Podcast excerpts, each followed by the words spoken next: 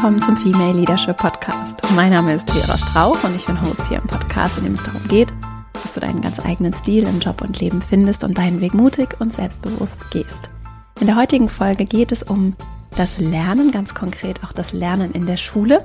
Vorweg gesagt, diese Folge ist auch für Menschen interessant, die keine Berührungspunkte mit der Schule haben, denn es geht um partizipative Entwicklung, in diesem Fall von Schulen. Dazu habe ich mit Julia Liesneck gesprochen. Sie ist international tätige Lehrerin, Bildungsforscherin und Trainerin bei der Initiative Neues Lernen. Dieser Verein gestaltet Schule mit allen Beteiligten und das tun sie beispielsweise in Workshops. Darüber habe ich mit Julia gesprochen. Da kommen dann Lehrkräfte, Schülerinnen, Eltern, Partnerinnen der Schule zusammen und moderiert von der Initiative Neues Lernen wird dann gemeinsam in einem partizipativen Prozess Schule weiterentwickelt. Zum Beispiel, wenn es um Projekte zur Digitalisierung geht. Und diese partizipative Weiterentwicklung ist ein super spannendes Feld und da bin ich mir sicher, also ich habe eine ganze Menge mitgenommen, ich bin mir sicher, dass du für dich bestimmt auch Spannendes mitnehmen kannst für andere Veränderungsprozesse, wie die ablaufen können. Julia hat auch darüber gesprochen, wie sie diese Trainings gestalten und überhaupt natürlich über das Weiterentwickeln von Lernen, auch von Schule. Es ist ein wirklich richtig schönes Gespräch geworden. Ich habe auch darüber geredet, was ich mir so gewünscht hätte in der Schule. Und ich wünsche dir ganz viel Freude mit diesem Gespräch und habe mir übrigens auch überlegt, dass wir eine kleine Themenreihe starten hier im Podcast zum Lernen neu denken. Und das ist heute die erste Folge daraus. Und dann werde ich immer mal wieder hier zu dieser Themenreihe, zu diesem Themenkomplex Lernen neu denken Folgen veröffentlichen und die dann so auch gestalten, dass wir verschiedene Blickwinkel auf diese Themen gewinnen werden hier im Podcast. Das werde ich auch noch zu anderen Themen machen. Da ist einiges im Hintergrund schon in Arbeit und dann gucken wir mal. Und wenn du Ideen hast, bist du natürlich immer ganz herzlich eingeladen, mir gerne auch Vorschläge zu schicken. Am besten über ein Formular auf meiner Website verastrauch.com. Dort kannst du dich übrigens auch anmelden, wenn du Lust hast, über den Podcast hinaus im Kontakt zu bleiben verastrauch.com slash newsletter und dann erhältst du einmal in der Woche eine E-Mail von mir. Und jetzt wünsche ich dir ganz viel Freude mit diesem schönen Gespräch und dann legen wir gleich mal los. Heute zu Gast im Podcast ist Julia Liesneck. Sie ist international tätige Trainerin, Bildungsforscherin und vor allem auch als Trainerin aktiv in der Initiative Neues Lernen. Und heute werden wir über Bildung, Lernen, auch über ihre Forschung sprechen. Ich freue mich riesig, dass du hier bist. Herzlich willkommen im Podcast, liebe Julia. Vielen Dank, Vera. Schön, dass du da bist. Magst du dich noch einmal selber vorstellen und auch erzählen, wie du zu deinem Engagement in der Initiative Neues Lernen überhaupt gekommen bist und was ihr da überhaupt macht? Also es gibt viel zu erzählen. Ja, sehr gern. Ich bin seit 2015 in der Initiative Neues Lernen und ich bin darauf gestoßen nach meinem ersten Jahr als Lehrerin. Das ist also einer meiner Berufe. Und nach einem Jahr als Klassenlehrerin und Lehrerin an einer Schule bekam ich Lust auf Schulentwicklung und hatte aber das Gefühl, nicht so viel darüber zu wissen und habe tatsächlich einfach nach Schulentwicklungsprojekten gesucht und bin so auf die Initiative Neues Lernen gestoßen und habe dann dort eine Ausbildung mitgemacht zur Innovationsmoderatorin und bin dort in die Community reingekommen, die inzwischen natürlich ganz stark gewachsen ist. Damals war es noch ein kleineres Projekt, heute sind wir schon 55 Leute. Und mittlerweile bin ich dort Trainerin, das heißt, ich organisiere und führe auch durch Workshops und Fortbildungen zum Thema Partizipation, zum Thema Schulentwicklung. Ja, und die Workshops und Fortbildungen sind sowohl für Schulen, die also ein bestimmtes Entwicklungsanliegen haben, als auch für andere Einrichtungen, die irgendwie mit dem Bildungssystem verbunden sind oder darin agieren. Und jetzt gerade lebe ich aber nicht mehr in Deutschland, sondern in Abu Dhabi und mache das aber auch von hier gerne. Gerade ist ja eh vieles digital und mhm. wir geben auch digital Fortbildung, wir begleiten auch digital Schulentwicklungsprozesse. Das heißt, es macht es mir auch einfach hier die Arbeit hier an der Auslandsschule und mein Engagement in der Initiative Neues Lernen zu verbinden. Magst du noch ein bisschen mehr erzählen dazu, was ihr in der Initiative genau macht? Ja, also wir führen mit Schulen und Trägern und Bildungseinrichtungen Workshops durch, entweder um die Schulbeteiligten im Bereich Schulentwicklung fortzubilden oder auch selber in partizipative Entwicklungsprozesse zu bringen. Das heißt zum Beispiel kann eine Schule mit einem bestimmten Entwicklungsanliegen zu uns kommen. Beispielsweise die Schule soll stärker digitalisiert werden und im Rahmen eines sogenannten Anstoß-Workshops beschäftigen wir uns dann zwei, drei Tage lang mit der gesamten Schulgemeinschaft, also Vertretern aus allen Bereichen, nicht nur die Lehrkräfte, sondern auch die Eltern, die Schüler, Personen aus der Verwaltung, aus der Schulleitung, alle kommen zusammen an einen Tisch und wir erarbeiten gemeinsam Lösungen oder Wege, wie in diesem Fall dann diese eine Schule sich mehr der Digitalisierung annähern kann. Natürlich schaffen wir in zwei Tagen nicht diesen Entwicklungsprozess abzuschließen, das ist auch nicht unser Anliegen, sondern anzustoßen. Also wir versuchen die Leute zu befähigen, dann selbst diesen Entwicklungsprozess zu gestalten. Wir begleiten den bei Bedarf auch, wir coachen es auch teilweise Schulen über Jahre dann ist immer ganz gut, wenn von außen immer wieder mal ein Anstoß kommt und immer wieder daran erinnert wird, denn Schulen haben sehr, sehr viele Aufgaben gleichzeitig und die Stakeholders in der Schule allzumal. Das ist gut, wenn irgendwie von außen immer mal wieder ein Anschub kommt oder auch der eine oder andere Hinweis mhm. oder die Unterstützung im Entwicklungsprozess. Und was wir in diesen zwei, zweieinhalb Tagen dann machen, ist vor allen Dingen erstmal gemeinsam in einen Austauschprozess gehen, in einen kreativen Prozess, wo erstmal ähm, aufgedeckt wird, wo die Problematiken liegen. Es kann dann mitunter auch geschehen, dass festgestellt wird, dass das Entwicklungsanliegen ein ganz anderes ist oder der Schmerz, sag ich mal, ganz woanders liegt, als eigentlich ursprünglich gedacht. Dann sind wir auch ganz flexibel. Wir stecken also den Rahmen für diesen Entwicklungsprozess mhm. und versuchen in diesen Tagen dann verschiedene Personen zusammenzubringen, den Austausch anzuregen, vielleicht auch starre Strukturen ein bisschen aufzubrechen, eine gewisse erste Flexibilität zu schaffen und wir versuchen aus diesen Workshops rauszugehen mit einem genauen Plan, was jetzt passieren soll. Welche Personen was wann machen, mit welchem Anliegen, mit welchem gemeinsamen Ziel. Also darauf kommt es vor allen Dingen an, dass dieser Austausch und Reflexionsprozess auch zu einem gemeinsamen Entwicklungsanliegen führt. Ja, und dann gibt es auch noch andere Formate. Das heißt, es muss nicht unbedingt dieser Anstoß-Workshop sein. Es können auch Fortbildungsformate sein. Wir hatten jüngst zum Beispiel mit Lehrkräften von Auslandsschulen aus der Golfregion mal eine Fortbildung zum Thema partizipative Schulentwicklung. Wie kann man partizipative Prozesse gestalten? Auf welche Hürden kann man treffen? Welche Möglichkeiten der Projektgestaltung und des Einbezugs verschiedener Stakeholder gibt es? Wir moderieren auch Tagungen die Schulleitertagung zum Beispiel moderiert. Also wir versuchen einfach an verschiedenen Stellen im Bildungssystem anzudocken, sind aber eher immer die Moderatoren und Rahmengeber. Also wir bringen so ein bisschen Ressourcen und Skills mit, aber das Anliegen möchten wir von der anderen Seite haben. Dahinter steht der Gedanke, dass Entwicklung also ja wirklich ein, ein echtes Anliegen braucht und kein aufgedrücktes. Und wir verstehen uns jetzt nicht unbedingt als Experten für alle Bildungsthemen. Die holen wir bei Bedarf durchaus dazu. Also bei dem besagten Digitalisierungsworkshop zum Beispiel haben wir da externe Experten noch mit hinzugezogen. Mhm. Oft sind die Leute aber ja selbst Experten erstmal dessen, worüber sie verfügen und wo vielleicht auch das Problem oder die Herausforderung der Entwicklungsbedarf liegt. Mhm. Und wir versuchen dann einen Weg zu ebnen, dass diese Entwicklung auch passieren kann und dass die Leute aus diesem vielleicht auch Ohnmachtsgefühl oder das Nichtwissen, wie etwas angehen, rauskommen. Und wer kommt dann so von der Schule? Kommt das von Lehrkräften oder ist es dann meistens die Schulleitung, die sich meldet?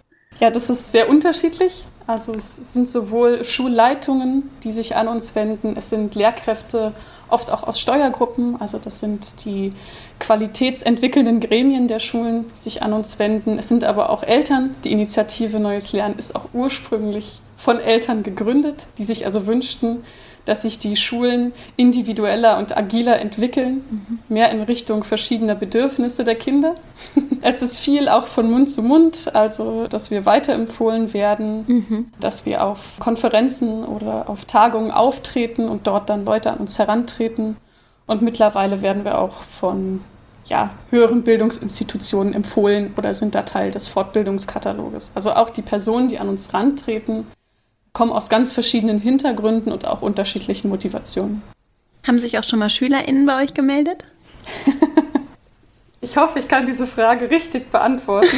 Das heißt, wir haben auch Schülerinnen bei uns, das weiß ich, aber ich glaube aus Schülervertretungen. Mhm. vorwiegend dann natürlich der Oberstufe, kommen Schüler zu uns. Das ist leider auch so ein bisschen noch der Haken. Das ist auch eines unserer Anliegen, dass Schüler immer noch sehr wenig in Entwicklungsprozesse einbezogen werden. Es gibt immer den teilweise sicher auch berechtigten Einwand, dass Schüler den nötigen Weitblick noch nicht haben oder das nötige Verständnis. Aber das heißt ja nicht, dass die Schüler trotzdem bestimmte Bedürfnisse verspüren, wo es in der Schule noch nicht gut klappt oder wo sie sich Veränderung wünschen. Manchmal auch ganz positiv, ohne dass da irgendein Problem besteht. Mhm. Und deswegen sind die Schüler auch immer in den Workshops zum Beispiel mit dabei. Ja. Also das ist Voraussetzung von unserer Seite. Ja. Super. Dieser Podcast hier ist ja vor allem für Menschen, also die in der Arbeitswelt aktiv sind. Und das sind zum Beispiel auch Lehrkräfte, Menschen, die im Bildungssystem aktiv sind. Allerdings auch ganz viele andere Bereiche, Branchen, Menschen aus allen Teilen so der Gesellschaft. So ist auf jeden Fall mein Wunsch. Und ich weiß, dass da ganz, ganz viele dabei sind, die total Lust haben, sich zu engagieren und einzubringen. Ist es bei euch so, es klingt sehr, und ich habe ja auch vorher natürlich recherchiert, was ihr macht und so, das klingt schon sehr partizipativ und inklusiv dann auch. Auch in andere Bereiche der Gesellschaft hinein vielleicht ist das schon was, wofür ihr auch offen seid, dass wenn ich jetzt zuhöre und vielleicht nach diesem Gespräch sage, Mensch, hätte ich auch Lust mitzumachen oder ich hätte auch Lust, mich einzubringen, dass, dass ich auch willkommen wäre bei euch oder vielleicht auch bei anderen Initiativen oder Themen, von denen du weißt? Ja, auf jeden Fall, denn viele unserer Mitglieder entstammen beruflich selbst nicht dem Bildungswesen.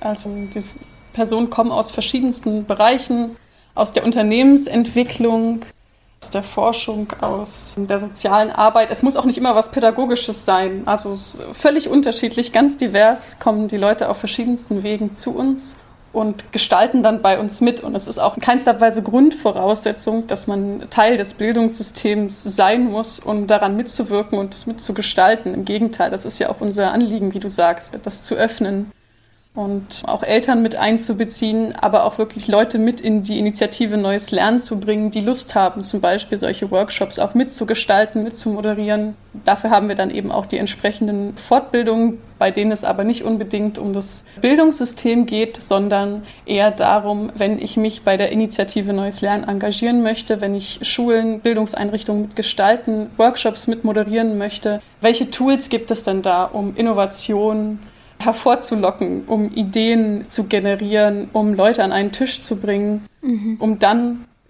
Personen und Einrichtungen dazu befähigen, ja, wie du sagst, Lernen und Schule neu zu denken. Das ist das Thema hier. Mhm. Also, wie schaffe ich Innovation? Das ist das, was wir neuen Mitgliedern vermitteln.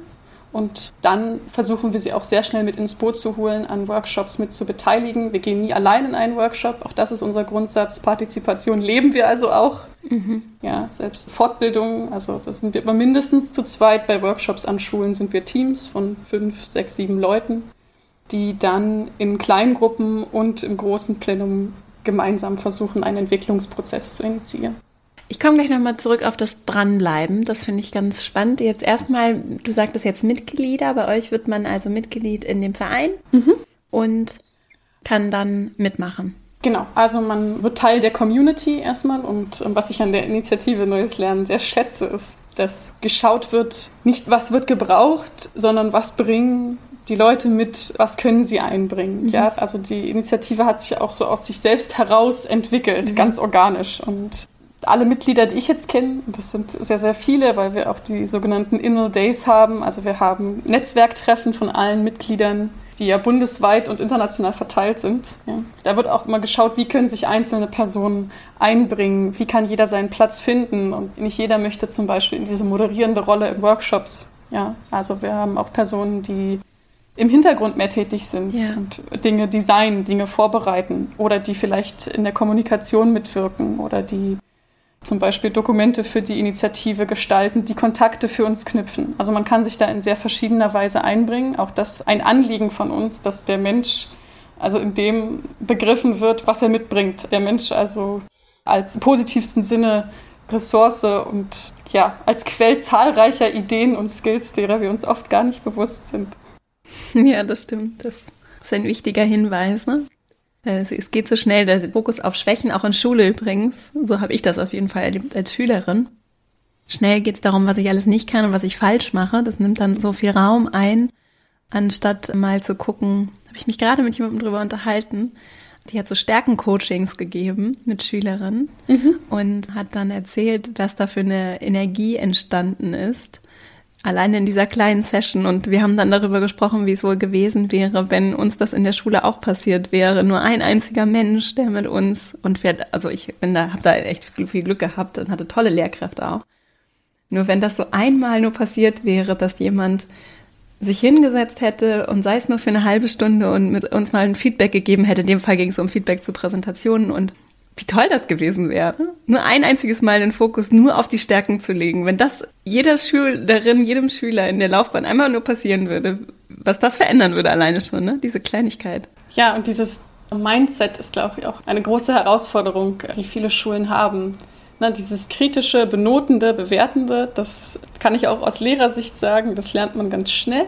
Ja. Und man verfällt dann da auch rein, das in allen Lebensbereichen und Schulbereichen anzuwenden. Mhm. Ja, also auch gegenüber Kollegen, gegenüber Neuheiten, schnell in dieses recht konservative, erhaltende, ja. sich an, an Bewährten festhaltende beizubehalten, einfach weil der Schulalltag auch ohnehin sehr sehr bewegt, sehr laut, sehr belebt ist ja. und Dinge schnell auch abzuwerten und immer eine ja oft selbst erdachtes Maß irgendwie an Perfektion anzulegen, ja. wenn man Neues trifft oder wenn Neues auf den Tisch gebracht wird. Und das ist natürlich kein hilfreicher Ansatz, wenn es darum geht, in irgendeiner Form etwas Neues zu entwickeln oder auch das Neuprobierte oder die Stärke an einem Menschen zu sehen. Denn das ist natürlich eine alte Floskel, Menschen sind nicht perfekt, aber oftmals heißt es in der Schule leider, dass anstatt die, weiß ich nicht, 80, 90 Prozent, die schon da sind, irgendwie hervorzuheben und zu loben, als sich auf die 10, 20 Prozent konzentriert wird, die nach selbstgewählten Ideal irgendwie noch nicht da sind. Mhm. Und das wirkt sich auch auf das Selbstbild von Kindern und auch von allen Schulbeteiligten aus. Also man wird dann mit sich selbst auch immer kritischer und Kinder auch, ja. anstatt dass sie auch lernen, irgendwie aus dem zu schöpfen, was sie geschafft haben. Ja, du hast gesagt, da gibt es ganz viel Energie, die da entstehen kann und auch ganz viel Mut, der da entstehen kann, Neues zu wagen und ja. sich für Dinge zu interessieren oder Dinge auch auszuprobieren, auch wenn Scheitern dazugehört. Ja, und diese Fehlerkultur, das schnelle Scheitern, das mit Freude Neues probieren und auch keine Angst dafür haben müssen, dass man dafür verurteilt oder bewertet wird. Ja. Das fehlt in vielen Schulen. Das macht natürlich Benotungen, strenge bildungspolitische Auflagen, Bildungsstandard, ja. diverse Qualitätsrahmen machen das schwer und trotzdem versuchen wir ja doch wieder ein bisschen so ein Innovationsmindset und eine positive Haltung gegenüber Neuem auch an die Schulen zu bringen.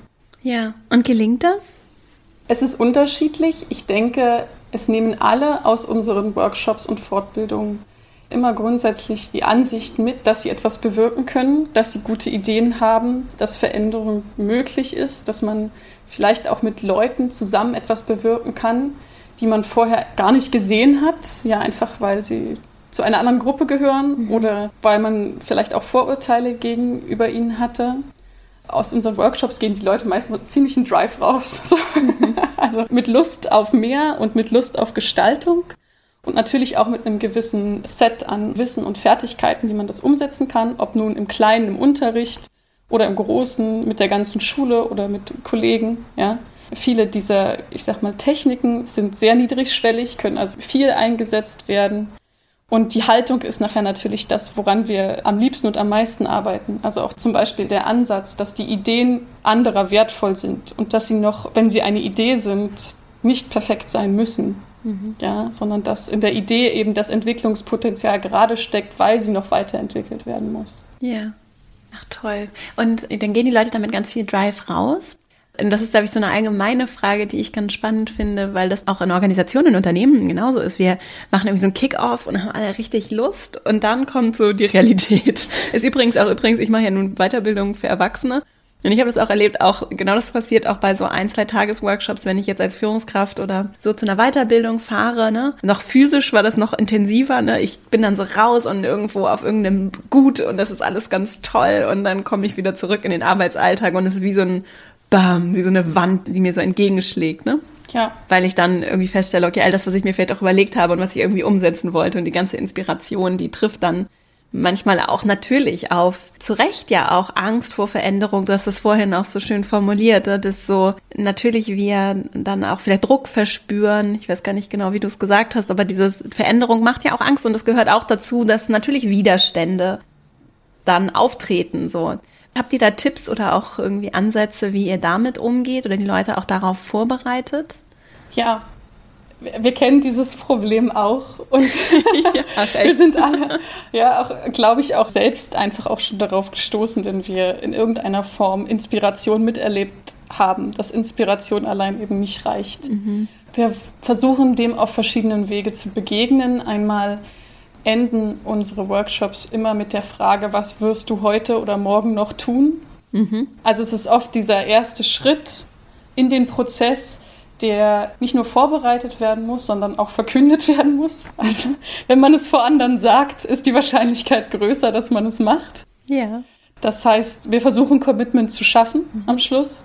Commitment braucht ja aber eben nicht nur das Verkünden dessen, dass man etwas tun wird, sondern es braucht natürlich auch ein Relevanzempfinden. Das heißt, wir versuchen in den zwei Tagen auch wirklich eine persönliche Bindung zu dem Thema, zu dem Ziel zu schaffen. Ja, also wenn sich jemand dauerhaft für etwas committen soll, muss er auch das Gefühl haben, dass es für ihn persönlich relevant ist und persönlich weiterbringt und das so konkret wie möglich. Ja, also jeder möchte eine ja, beispielsweise möglichst digitalisierte Schule, weil man dann viel ausprobieren kann. Aber was bringt mir das persönlich und wie kann ich das persönlich einsetzen? Also es muss nicht nur schulindividuell spezifisch sein, sondern die Personen oder die Teilhabenden an dem Prozess müssen eben auch die Möglichkeit haben zu reflektieren, was es ihnen persönlich bringt und welche Hürden sie damit auch schon verspürt haben. Also dieser Aufarbeitungsprozess yeah. muss schon stattgefunden haben.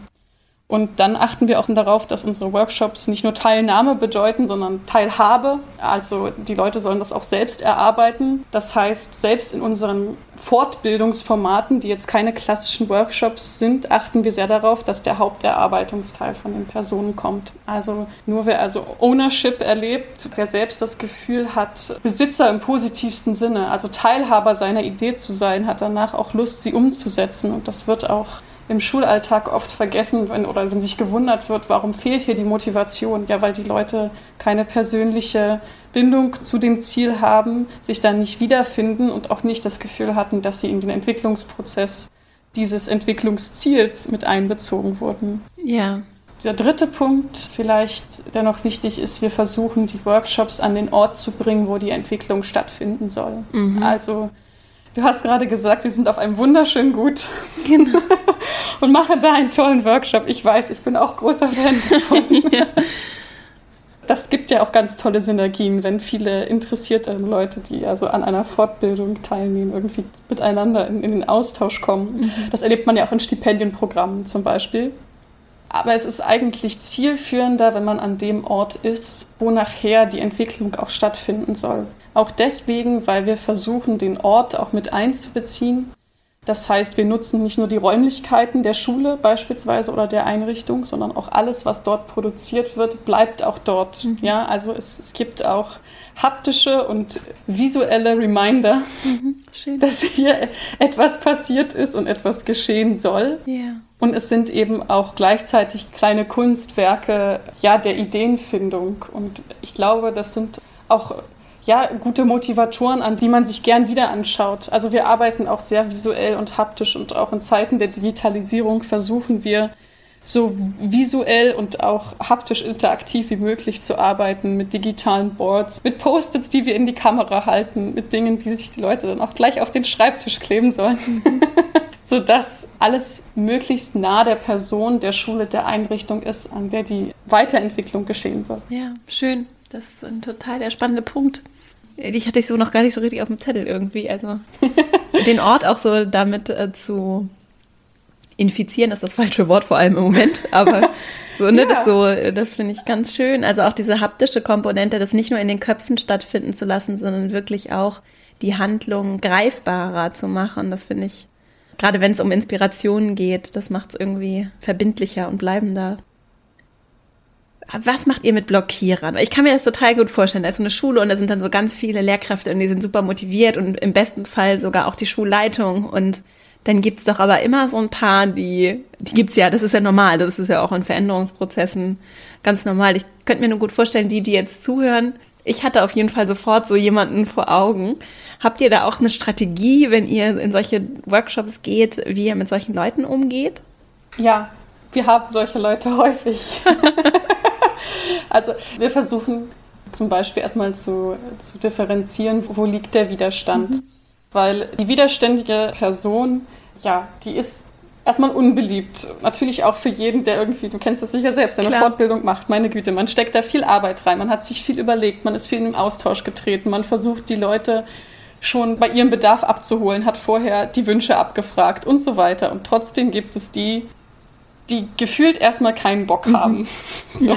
Kein Bock kann aber ganz viele Gründe haben. Und dann kann man schauen, also erstmal, wo liegt die Kritik oder wo liegt der Widerstand? Liegt der an der Arbeitsform? Manche Leute fühlen sich einfach in der Gruppe noch nicht so wohl.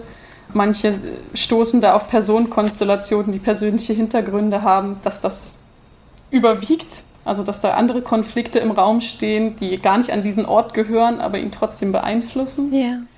Es kann Widerstand gegen die Sache sein, also sei es Innovation als solche, dann, das hast du schon angesprochen, dann steht oft Angst dahinter. Und es kann auch Widerstand gegen das Ziel sein, dass entweder dafür gar kein Verständnis besteht, warum das relevant ist, dass man selber sich damit nicht identifizieren kann oder dass die Leute auch einfach Dinge vorahnen oder Dinge annehmen, mhm. die gar nicht explizit sind. Und ein Weg, der helfen kann, ist natürlich, und das macht diese Mehrfachbesetzung in den Workshops oft aus, dass man diese Person erstmal aus dem Publikumsverkehr rausnimmt, sodass die Person auch die Möglichkeit hat, diesen Widerstand äh, zielgerichtet zu äußern das ist natürlich ein guter Weg, um erstmal herauszufinden, woran liegt es eigentlich. Und ich kann jetzt vor allen Dingen natürlich irgendwie aus Lehrkräftesicht sprechen, aber ich glaube, das gilt auch für viele andere Berufe. Die Sorge um die Mehrbelastung ist sehr, sehr oft der Hintergrund. Ja. Das heißt, sei das Ziel jetzt beispielsweise eine inklusivere Schule zu entwickeln, kann von den Leuten durchaus unterstützt werden, aber die haben bereits viele Negativerfahrungen gemacht, fühlen sich alleingelassen, erwarten dass sie allein gelassen werden, mhm. übertragen vielleicht Probleme aus ähnlichen Bereichen, aus ähnlichen Prozessen auf diesen neuen Entwicklungsprozess sagen, ach, als wir das und das erreichen wollten, hat uns nachher auch keiner unterstützt oder das geht doch eh unter. Mhm. Ja, also heute haben wir alle den Drive, aber morgen interessiert sich eh keiner dafür. Das wäre der Idealfall des Widerständlers, weil in dem Fall einfach natürlich relevante Anliegen damit angebracht werden. Wir versuchen das insofern schon ein bisschen zu nutzen, bevor der Widerstand kommt, da wir mit einer sehr, sehr niederschwelligen, einfachen Methode arbeiten, die sich Brain Dump nennt. Also das Ausschütten aus dem Kopf von Ideen und zwar in geleiteter Form. Wir nennen das PMI, also plus alles, was irgendeiner Form positiv ist, sei es eine gute Idee oder eine positive Erfahrung. Dann gibt es das M, Minus oder Minus alles, was schlechte Erfahrung ist, alles, was Angst und Vorbehalte ist. Und dann I, alles, was interessant oder indifferent ist. Also entweder, wo man Fragen hat oder wo man sagt, es kommt mir jetzt noch dazu, aber damit weiß ich nicht umzugehen. Mhm. Und dadurch, dass die Leute schon mal die Möglichkeit hatten, das rauszulassen, was sie stört. Ja. Menschen suchen auch die Plattform, um endlich mal sprechen zu können. Ja. Und ähm, der Schulalltag, wie auch sicherlich der Unternehmensalltag anderswo, bietet diese Plattform nicht oft. Ja. Und wenn, dann bietet sie immer nur dieselben Zuhörer. Das sind meistens die, die entweder Öl ins Feuer schütten oder sagen, komm, ja, ich kann es nicht mehr hören. Aber es wird damit nicht produktiv umgegangen. Und diese PMI-Methode schafft eben einen produktiven Umgang, denn wir zwingen die Leute auch in einem Mindset zu bleiben. Also erst nur positiv, dann nur negativ, dann nur offen. Ah. Ja, und zwei Minuten am Stück, ohne Pause, ohne Interaktion. Das ist also eine ganz persönliche Niederschrift, die da erfolgt, und dann sammeln wir erst. Das heißt, es erfolgt auch kein zuzeitiger Austausch, alle können alles sagen und danach werden diese Ideen dann vorgestellt und oft finden sich dann auch erstens Personen, die ähnliche Anliegen haben, positiven wie negativen. Und zweitens werden viele Leute, die mit so einem grundsätzlichen, so einer Widerstandseinstellung in diesen Workshop, in diese Veranstaltung gehen, sehen dann auch positive Dinge, die sie vorher nicht gehört oder gesehen haben, weil sie nie auch, wenn auch erzwungen, die Gelegenheit hatten, da mal hinzuschauen. Ja. Also das wäre so was Präventives, das andere was Reaktives.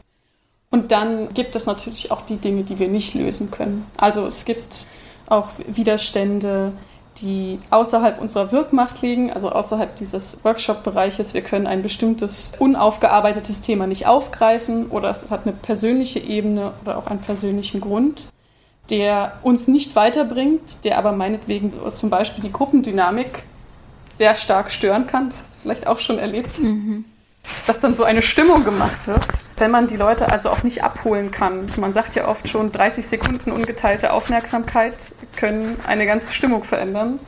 Und wenn das aber auch nicht geht und wenn die Leute auch durch aktiven Einbezug nicht zurückgeholt werden können, dann gibt es immer noch zwei Möglichkeiten. Entweder man kann den Personen wirklich anbieten, sich rauszunehmen. Ja. Denn wir wollen auch den Fokus nicht auf die Widerständler legen. Also Kritiker kann man ins Boot holen, Allround-Widerständler nicht. Ja. Wichtiger Punkt auch für Führung übrigens.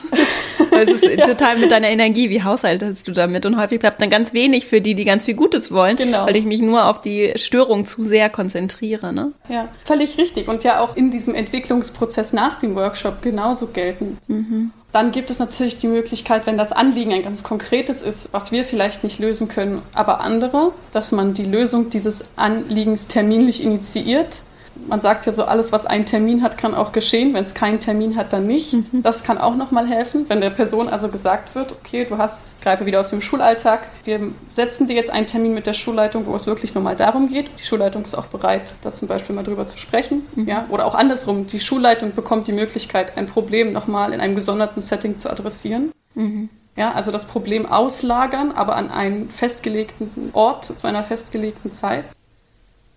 Ja, und eine letzte Möglichkeit ist es noch, das sind dann oft die Widerständler, die es nicht abwarten können. Die gibt es ja auch noch. Das heißt, meine Güte, jetzt sitzen wir schon einen Tag an dem Problem. Wann kommen wir denn endlich mal in die Lösungsfindung? Wir nehmen uns sehr, sehr viel Zeit für die Problemfindung, weil die Lösung ja oft im Problem schon steckt. Mhm, ja? Mhm. So 95 Prozent zu 5 Prozent, ja, 95 Prozent Problembeobachtung und dann klappt das mit der Lösung ja oft ganz schnell.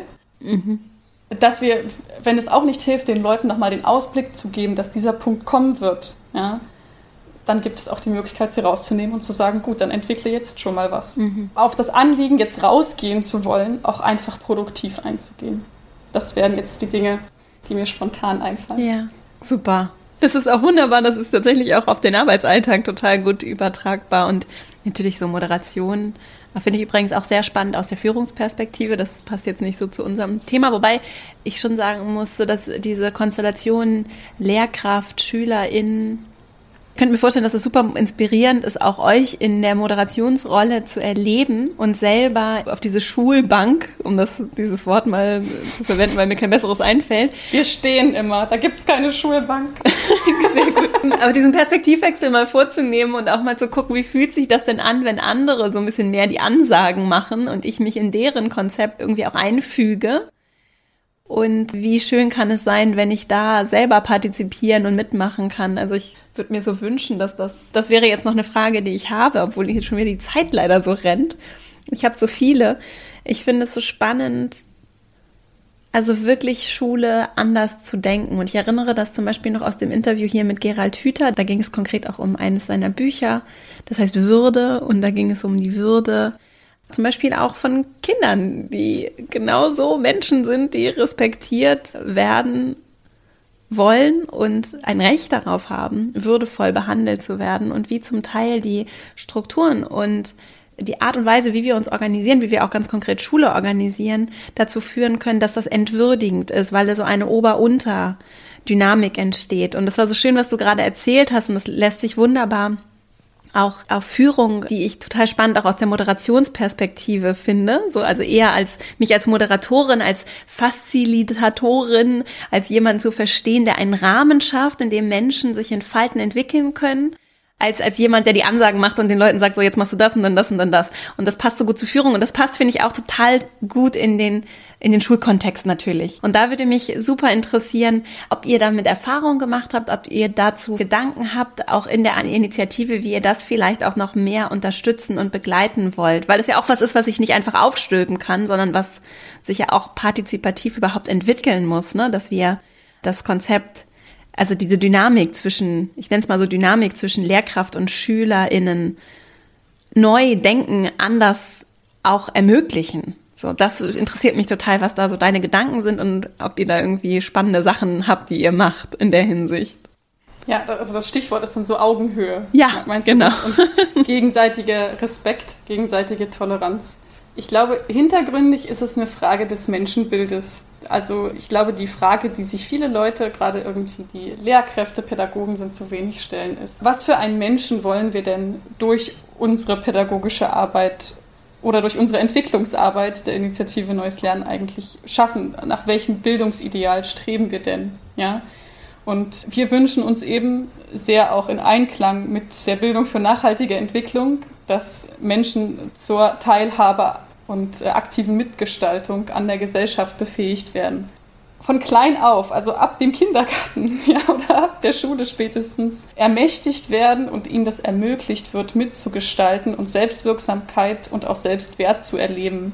Dazu gehört Kreativsein dazu, dazu gehört Mitgestalten, dazu gehört Toleranz erleben und Toleranz lernen und dazu gehört auch Teilhaben an den Institutionen, in die man nun mal ab dem Kindergarten irgendwie integriert ist. Ja. ja. und das geschieht in Schulen sehr wenig. Es geschieht immer mehr. Ja, also ich will da jetzt nicht pauschal kritisieren, aber ich denke, es könnte noch an ganz vielen Teilen mehr gestalten. Und ja, die Würde des Schülers wird oft angetastet, mhm. glaube ich, im Schulkontext, sei es über Benotung, die mehr bestraft, als die Rückmeldung gibt, sei es durch Zuweisung zu Klassenstufen oder die Selektion in Bildungswege, mhm. ja, oder Schulformen. Ich sag mal so ein Setting, was möglichst partizipativ ist, versucht, so eine Struktur auch ein Stück weit aufzubrechen. Mhm. Also wir schaffen es als Initiative jetzt nicht das dreigliedrige Bildungssystem aufzu Nein, nicht. aufzubrechen. Was wir aber schaffen und was wir schaffen möchten, ist das Gefühl, dass der Einzelne in respektvoller Gemeinschaft nachhaltig etwas bewirken und entwickeln kann. Mhm. Das, das in ganz kleinem Rahmen zu spüren und an einem Workshop teilzunehmen, an einem Entwicklungsprozess teilzunehmen, kann sehr viele positive Synergieeffekte haben. Also es gibt ja immer das Bild von den Tropfen und dann den Wellen, ne, wenn der Tropfen ins Wasser platscht und dann gibt es ganz weite Wellen. Und das ist so ein bisschen unsere Idee. Das heißt, wenn wir zum Beispiel auch Lehrkräfte darin fortbilden, wie Innovationsprozesse funktionieren, dann wünschen wir uns natürlich, dass sie das im Unterricht auch anwenden, Teil ihres Methodenkoffers werden lassen oder auch ihre Haltung gegenüber Schülern, dass Schülerideen wertvoll sind und dass Schüler sehr zeitig auch lernen, dass ihre Ideen wertvoll sind. Und ähm, jetzt aus meinem ne, persönlichen Nähkästchen geplaudert, ich bin jetzt gerade vorwiegend an der Grundschule und ich trainiere mit den Kindern ab ganz klein wertschätzendes Feedback zu geben ja. und aus Fehlern zu lernen. Also wir haben so einen Dreisatz, den nutzen wir übrigens in der INL auch mit, also INL, Initiative Neues Lernen, auch mit Erwachsenen.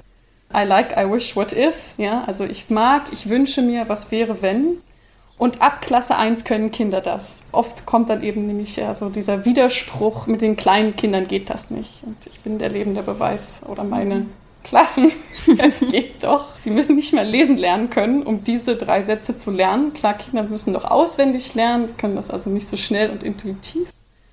Aber wenn Kinder von Anfang an lernen, dass Feedback nicht Instrument der Bewertung und der negativen Kritik ist, sondern der gemeinschaftlichen Verbesserung und der Weiterentwicklung von etwas, was als Prototyp produziert wurde, geht es auch ganz schnell, dass sie das ja, in ihr Herz übernehmen und so auch denken. Und jetzt ist das zum Beispiel in der dritten Klasse schon ganz selbstverständlich, dass wir in diesem Dreisatz arbeiten, wenn Kinder zum Beispiel ein Plakat das erste Mal vorstellen. Auch diese Idee des frühen Scheiterns. Ja, es gibt nicht die Einmalpräsentation und dann die Note, sondern es gibt beim ersten Mal den Versuch vor den anderen, vor einer kleinen Gruppe, dann das Feedback, dann nochmal Zeit zur Weiterentwicklung und dann wird erst vorgestellt. Und dann wird auch nicht vor der Klasse gesagt, warum es jetzt keine Eins ist. Das ist ja auch so ein Lehrerklassiker. Mhm.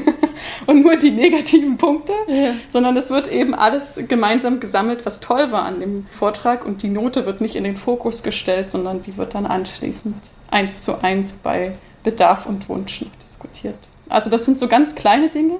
Und die gelten aber eben auch bei den Großen wie bei den Kleinen. Nicht? Dass also jetzt nicht erstmal alles kritisiert wird, was schlecht war, an dieser neuen Idee oder an dem, was das Gremium erarbeitet hat, sondern die Wertschätzung dessen, was erarbeitet wurde und die Perspektive, dass das jetzt weiterentwickelt wird. Ja. Das ist so die Haltung, die wir uns wünschen, die in Schulen gelebt wird, damit sie auch als Systeme agiler werden.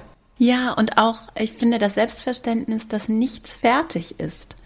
So, also, dass es nicht darum geht, diese perfekte Klausur zu schreiben und dann bin ich durch mit dem Thema, sondern es geht ja alles weiter und genauso bin ich ja auch als Schule nicht fertig, sondern die Erde dreht sich, es geht alles weiter und so entwickeln wir uns konstant weiter. Wir als Menschen entwickeln uns die ganze Zeit weiter, lernen. Also, und das Lernen hört ja auch nicht auf nach der Schule, ne? Also, oder nach dem Studium im besten Fall, so, sondern es ist ja nicht vorbei, nur weil wir offiziell Institutionen verlassen oder weil wir jetzt den Beruf Lehrkraft haben. Ja, das so. Lernen fürs Leben klingt oft auch so ein bisschen abgedroschen, aber eigentlich sollte die Schule das doch als Ziel haben, ja. dass sie nicht mehr gebraucht wird, in dem Sinne, dass die Schüler Individuen sind, die in der Lage sind, sich selbst zu reflektieren, die lernen gelernt haben, die gelernt haben, mit anderen umzugehen, die ihre eigenen Interessen und Potenziale entdeckt haben und auch wissen, wie sie die jetzt entwickeln können.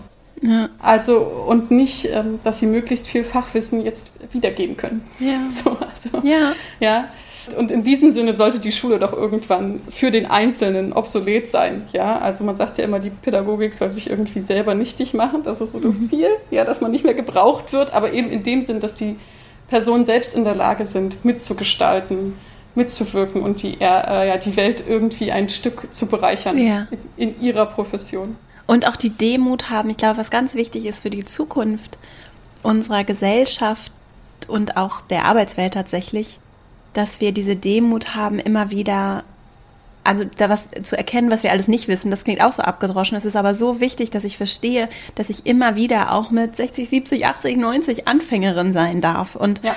dass ich eben nicht irgendwann fertig bin dann bin ich raus aus der Schule oder abgeschlossen mit der Ausbildung oder mit dem Studium und jetzt äh, kann ich mich auch besser fühlen als andere. So, und jetzt ist es durch, das Thema. So. Sondern ich wünsche mir auch so sehr, und deswegen, ich arbeite ja sehr gerne mit Erwachsenen auch, dass wir das für uns so umarmen, dass es nicht nie vorbei ist und dass das das Leben so schön macht ja. und diese Neugier zu entfachen. Das ist das, was da, wo ich tolle Erfahrungen mit Lehrkräften gemacht habe, das, was mich so total bereichert hat, auch diesen Selbst Wert zu erkennen und so selbstbewusst zu sein, zu sagen, ach, dann lerne ich noch mal was Neues und das interessiert mich. Und auch wenn ich irgendwie Physik in der Schule total doof fand, wenn ich jetzt noch mal könnte, ich würde es so super finden, mit Physiklehrkräften zusammenarbeiten zu können und all meine Fragen zu stellen. so, ne? das, ja. ja. Ja, und vielleicht ist das auch das, was dieses Lernen und Schule neu denken ausmacht. Ja, dass man das auch lernt, als Stärke zu empfinden sich immer weiter zu entwickeln. Ja. Ja, dass also dieser, dieser Lernprozess und auch der gemeinsame Lernprozess und auch im positiven Sinne das Angewiesensein auf die anderen in diesem Lernprozess ja. als etwas empfindet, was positiv ist und was stark macht. Und dass Schulen mehr auch darauf setzen, dass Kinder das Schätzen lernen, mhm. andere zu hören und mit anderen zu arbeiten. Das ist, glaube ich, ganz wichtig und das kann an Schulen noch viel geschaffen werden, denn also ich habe mal gehört, nur weil man ein seine Klasse irgendwie in Gruppen setzt, heißt es noch lange nicht, dass die Kinder erfolgreich in Teams arbeiten. Ja? Mhm. Also das muss man auch lernen als Lehrer, dass äh, da diesen, diesen Funken zu entfachen, dass gemeinsame Arbeit wertgeschätzt wird und auch tolle Ergebnisse hervorbringen kann. Das wünsche ich mir für die Schulen und ich glaube, da sind wir auf einem guten Weg und ich glaube, dass die Initiative Neues Lernen mit ihrem partizipativen Entwicklungsansatz da ihren Teil zu beiträgt. Ganz toll, wirklich. Ich könnte noch so viel mehr fragen, möchte aber jetzt auch schon mal langsam mich auch meinen Abschlussfragen nähern. Da kannst du auch gleich noch ein bisschen was erzählen. Bevor wir dazu kommen, wo wir euch finden können und was wir für euch verlinken können, auch damit all die, die interessiert sind an der Initiative Neues Lernen, um noch mehr zu erfahren, das nochmal nachgucken können, habe ich nochmal so eine Frage zum Abschluss dieses ersten Teils unseres Gesprächs. Und zwar, wenn du so ein oder vielleicht auch zwei große Hebel identifizieren könntest, damit wir, weil ich sehe so dieses, diesen Bedarf, dass wir Schule verändern. Ich finde euren Ansatz richtig, richtig toll und ich weiß, es gibt auch ganz viele andere tolle Initiativen. Und trotzdem hast du ja auch gesagt, so, wir können jetzt auch nicht hier das drei, wie nennt man das, dreistufige, dreigliedrige Schulsystem abschaffen. Was wären so große Haken, die du so einfach für dich siehst, so große Anknüpfungspunkte oder Dinge, die wir vielleicht auch im Großen verändern könnten, damit sich wirklich auch was bewegt? Hast du was, was dir einfällt? Veränderungshebel in der Schule oder im Bildungswesen im Sinne dessen, dass die Schule offener, partizipativer, menschenbild- und wertschätzungsgerichteter wird. Ja, würdest du das denken? Ja, oder ist das deine Frage? Ja. ja. Auf verschiedenen Ebenen. Ich denke als erstes auch an die Lehrerausbildung. Mhm. Ich glaube, dass viel von den Lehrkräften verlangt wird, was auch einer Ausbildung, auch einer Haltungsentwicklung bedarf. Und ich glaube, dass in der ersten und zweiten Phase der Lehrerbildung, im Studium und im Referendariat, sehr wenig da getan wird. Mhm. Ähm, das haben wir auch selbst gesehen, weil wir auch Fortbildungen für Referendare gegeben haben und das Thema Innovation, das Thema gemeinsame Entwicklung, Toleranz, Partizipation werteorientiertes pädagogisches Handeln so gut wie nicht thematisiert wird und auch nicht geübt wird und gelernt wird. Mhm. Das, glaube ich, ist ganz wichtig, denn man kann von keiner Lehrkraft verlangen, etwas umzusetzen und Lehrer sind die zentralen Träger in vieler Hinsicht der Schule und auch Vorbilder, ja? ja. wenn es nicht gelernt und gelebt wurde. Dann als zweiten Punkt denke ich, dass neu gedacht werden muss, was die Interaktion mit dem einzelnen Kind in der Schule bewirken kann. Also nochmal das Bild vom Tropfen ins Wasser. Ich glaube, ganz klein anfangen ist etwas, was gerade in Zeiten von Bildungsstandards und Leistungsmessung und Leistungsvergleichen in größten Maßstäben vergessen wird. Dass also Partizipation beim Einzelnen und bei der Ansprache des einzelnen Kindes und der Würde und Wertschätzung des einzelnen Kindes anfängt. Das würde ich mir wünschen, dass also da mehr der Fokus drauf gelegt wird. Und als dritten Ansatz glaube ich, dass die Schulen, und das genau das Gegenteil, also auf ganz großer Ebene gesprochen, von bildungspolitischer Seite auch mehr die Möglichkeit bekommen müssen, sich individuell entwickeln zu können. Mhm. Denn viele Schulen, seien es Lehrkräfte, seien es die Verwaltung, seien es andere Pädagogen, die Schulleitung, fühlen sich durch die Anforderungen, die an sie gestellt werden, schon derart gefordert, dass für Entwicklung kein Zeit und Raum ist. Und Schulentwicklung braucht eigene Zeit, braucht eigenen Raum und die Entwicklung der Schulgemeinschaft ebenso. Und diese Räume müssen geschaffen werden. Und solange es dafür keinen festen Raum, sowohl wirklich als Raum in der Schule als auch als Raum im, weiß ich nicht, im Deputat der Lehrkraft oder im Zeitplan des Schülers in der Woche gibt, mhm. wird es sich nicht institutionalisieren. Und das wäre mein dritter Wunsch. Entwicklung muss Zeit und Raum in jeder Schule bekommen und kein Additum zum all dem Stress des Alltags sein. Ja. So schön. Vielen, vielen Dank. Sehr gerne für all die, die euch gerne finden möchten im Internet und auch vielleicht sonst wo physisch, äh, wie kann ich mich vielleicht auch einbringen bei der Initiative Neues Lernen? Ihr habt diese Website initiative-neues-lernen.de, die verlinke ich auf jeden Fall. Genau. In den Show Notes. Dann könnt ihr uns auch eine E-Mail schreiben. Ich hoffe, ich nenne jetzt nicht die falsche Adresse, wenn ich sage info at initiative-lernen.de. Aber es ist auch richtig, ich habe gerade mal nachgeguckt parallel hier. Okay. Das heißt, da werdet ihr dann direkt an die Personen weitergeleitet, die wirklich die zentrale Aufgabe haben, an der Community-Struktur zu arbeiten. Das heißt, ja auch wieder spannend, es muss auch Personen geben, die Dinge als Auftrag haben und dies, wir haben Personen, die also Community-Architektur und das Finden von Ressourcen und Stärken der einzelnen Personen als Hauptauftrag haben. Mhm. Das finde ich auch total klasse. Yeah. Sowas gibt es an Schulen auch, oft auch nicht. Yeah. an die werdet ihr dann direkt geleitet. Auch wenn jemand ein Anliegen hat, dass wir an die Schulen kommen sollen oder dass das vielleicht eine Idee wäre, mit uns zusammenzuarbeiten, ob Schule, ob Bildungseinrichtung, ob Grenzen oder Schnittstellen zwischen Schulen und externen Trägern. Wir hatten also auch schon Workshops zwischen verschiedenen Repräsentanten des Bildungswesens und verschiedenen Unternehmen, die gern Bildungsprojekte unterstützen mhm. wollten. Ja, also sowas haben wir auch schon moderiert. gern an uns schreiben, auch wenn noch vielleicht unsere genaue Rolle nicht klar ist. Das finden wir immer am allerbesten im individuellen Gespräch.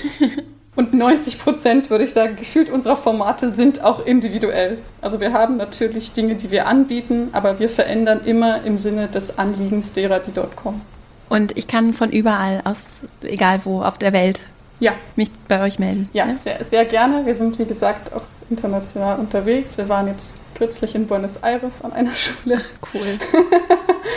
ja, oder jetzt, ich bin jetzt hier in Abu Dhabi. Wir werden jetzt von ferne eine Fortbildung in der nächsten Woche für Lehrkräfte aus Iran, Irak und der Türkei machen. Das heißt, wir haben auch kein Problem mit anderen Zeitzonen und anderen schulischen Umständen. und auch anderen Sprachen? Englisch. Und äh, also Englisch ist auf jeden Fall möglich. Ja. Yeah. Ich denke auch Spanisch wäre möglich. Okay. Ja. Super. Ganz, ganz toll. Wir verlinken das, auch die E-Mail-Adresse und eure Website. Sehr gerne. Prima. Dann kommen wir schon zu meinen drei Abschlussfragen. Und zwar, wenn du ein Plakat malen könntest, das jeder Mensch sieht auf dieser Welt, wenn er oder sie so durch den Tag geht, wie wäre das gestaltet? Was würde darauf stehen? Wäre es vielleicht auch eine Botschaft, die du gerne vermitteln möchtest? Hm, das muss ich jetzt kurz visualisieren. Das ist eine große Frage. Ist, ich sollte vielleicht mal die Reihenfolge dieser Stand. Ich denke das jedes Mal. Und dann fange ich immer wieder damit an.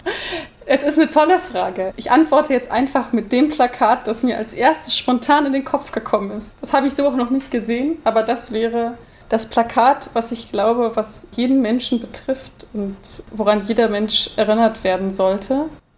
Und zwar stelle ich mir ein Plakat vor, da ist in der Mitte ein Herz drauf und da drin steht einfach, äh, denk an dich. Mhm. Ja, ich meine damit, dass wir, glaube ich, gerade in der Zeit von schnellen Entwicklungen, das ist nun die Kehrseite der Entwicklung, oft auch vergessen, in der Gegenwart uns zu befinden und die Personen um uns herum, aber auch uns selbst in dieser Situation wahrzunehmen.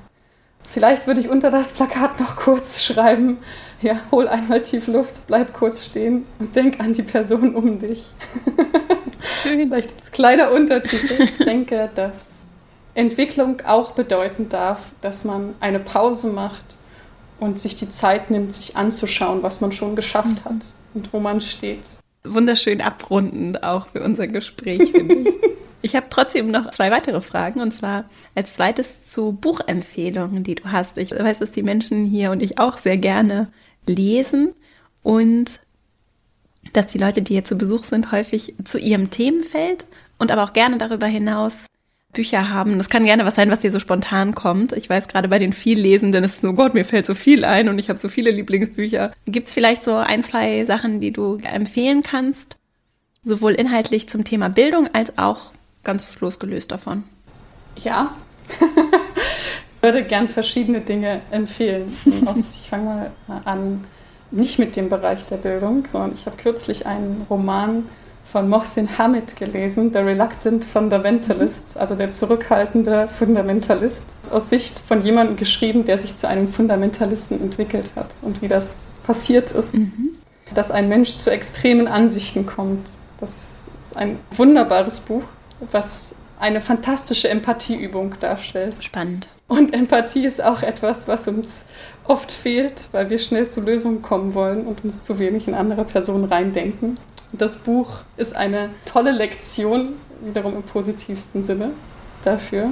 Ja. Yeah. Aus dem Bildungsbereich würde ich gern ein ganz, ganz altes oder ja, Buch empfehlen. Ist von Siegfried Bernfeld. Das ist 1903, glaube ich, geschrieben worden. Das heißt Sisyphus oder die Grenzen der Erziehung. Das ist spannend für Lehrer und Eltern gleichermaßen.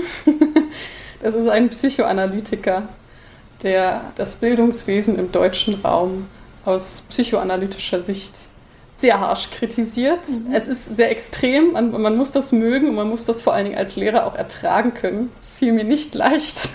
Aber der erklärt auf sehr anschauliche und beeindruckende Weise, warum das Bildungssystem so inhärent konservativ und entwicklungsresistent ist. Der hat also bereits vor 120 Jahren die Entwicklungsresistenz des Bildungssystems kritisiert und wurde damals nicht viel gelesen. Also das ist sozusagen eine versteckte Perle. Spannend. Ist aber auch online zu finden, auch auf Englisch. Cool. Ja, dann ich weiß, man soll sich ja nicht immer selbst bewerben. Ach, ja, nee, auf jeden Fall. eigenes Buch Dazu haben wir, sind wir gar nicht gekommen, aber bitte, auf jeden Fall. Darf ich das hier auch nennen? Ja, ich habe also ein Buch zur Inklusion an Auslandsschulen geschrieben und es geht weniger um die Auslandsschule als Institution, sondern mehr darum, auf was für biografische Geschichten und auf was für Umstände Inklusion und das Anliegen, alle einzubeziehen, in einer Schule eigentlich treffen kann. Mhm. Ja, und deswegen ist der Obertitel auch inklusiv und exklusiv, weil alle Schulen sich notwendig auf jemanden fokussieren und zugleich doch aber allen gerecht werden sollen. Und das zeigt sich eben an Auslandsschulen sehr extrem. Yeah. Wer also so ein bisschen bildungspolitisch und auch biografisch und ethnografisch interessiert ist, wird sich in diesem doch sehr geschichtenträchtigen Buch, weniger als es jetzt wissenschaftlich ist, dort wiederfinden. Toll. Herzlichen Glückwunsch zum Buch. Danke. Und vielen Dank für die tollen Empfehlungen. Und dann sind wir auch schon bei meiner letzten Frage. Und zwar, wenn du den EntscheiderInnen dieser Welt, also Menschen, die hinter den Kulissen, aber vielleicht auch auf der Bühne, der politischen Bühne, Entscheidungen treffen, also die großen Führungspersönlichkeiten, wenn du denen eine Weisheit für ihre Entscheidungsfindung mitgeben könntest, was wäre das? So eine Bitte vielleicht auch. Deine drei Bitten haben wir schon rübergereicht. Deine drei Wünsche waren, das ist als Wünsche formuliert, ne, für das Bildungssystem. Jetzt quasi noch eine vierte. würde gar nicht an die großen Entscheider dieser Welt denken, sondern an die kleinen, die wir ja alle irgendwie jeden Tag sind. Auch Leute in Führungspositionen sind auch kleine Entscheider. Mhm. Ich habe da folgende Gedanken zu. Also der erste ist, lieber wenige Entscheidungen bedacht treffen, als immer nur reaktiv zu agieren. Ja, absolut. Ja, also oft kann man sich einen kleinen Moment nehmen, um eine Entscheidung zu langfristig sinnvoll zu treffen. Das macht auch Nachhaltigkeit aus, als immer nur Feuer zu löschen. Mhm. Und das Feuerlöschen ist akut, gerade im Schulalltag. Ich weiß das. Aber sich diese eine Minute hinsetzen am Abend, auch klassisch mit dem Notizbuch und zu überlegen, was habe ich heute gemacht, dass ich anders machen kann. Mhm. Die inkrementellen Veränderungen sind die entscheidenden. Das sind die kleinen Momente, die den großen Alltag ausmachen. Toll. Also. Vielen Dank, liebe Julia, für dieses tolle Gespräch. Sehr, sehr es war gerne. wirklich eine große Freude. Ich hoffe, dass ganz viele Menschen sich auch bei euch melden tatsächlich, sowohl aus den Schulen als auch vielleicht Leute, die Lust haben, bei euch Mitglied zu werden, mitzumachen. Wir freuen uns. Ja, ich danke euch wirklich sehr für eure Arbeit. Das klingt so toll und ich bin ja schon länger auch dahinterher gewesen, dass wir uns treffen. Es hat mich voll gefreut, dass das geklappt hat. Ja. Und ich wünsche euch einfach von Herzen euch und auch dir für deine spannende Arbeit. Ne? Das Buch ist jetzt ja auch verlinkt und das, was du als Forscherin, dazu sind wir leider nicht gekommen, aber auch das ist sehr spannend. Insofern. Kein Problem. Ich äh, danke dir und euch und wünsche euch von Herzen alles Liebe und bis hoffentlich ganz bald mal wieder. Ja, vielen, vielen Dank für die Zeit, für das Zuhören, für die Möglichkeit, das zu teilen. Und wir freuen uns auf jeden, der bei uns mitmachen möchte, der uns einladen möchte, der uns eine Rückmeldung geben möchte. Wir freuen uns auf euch. Dankeschön.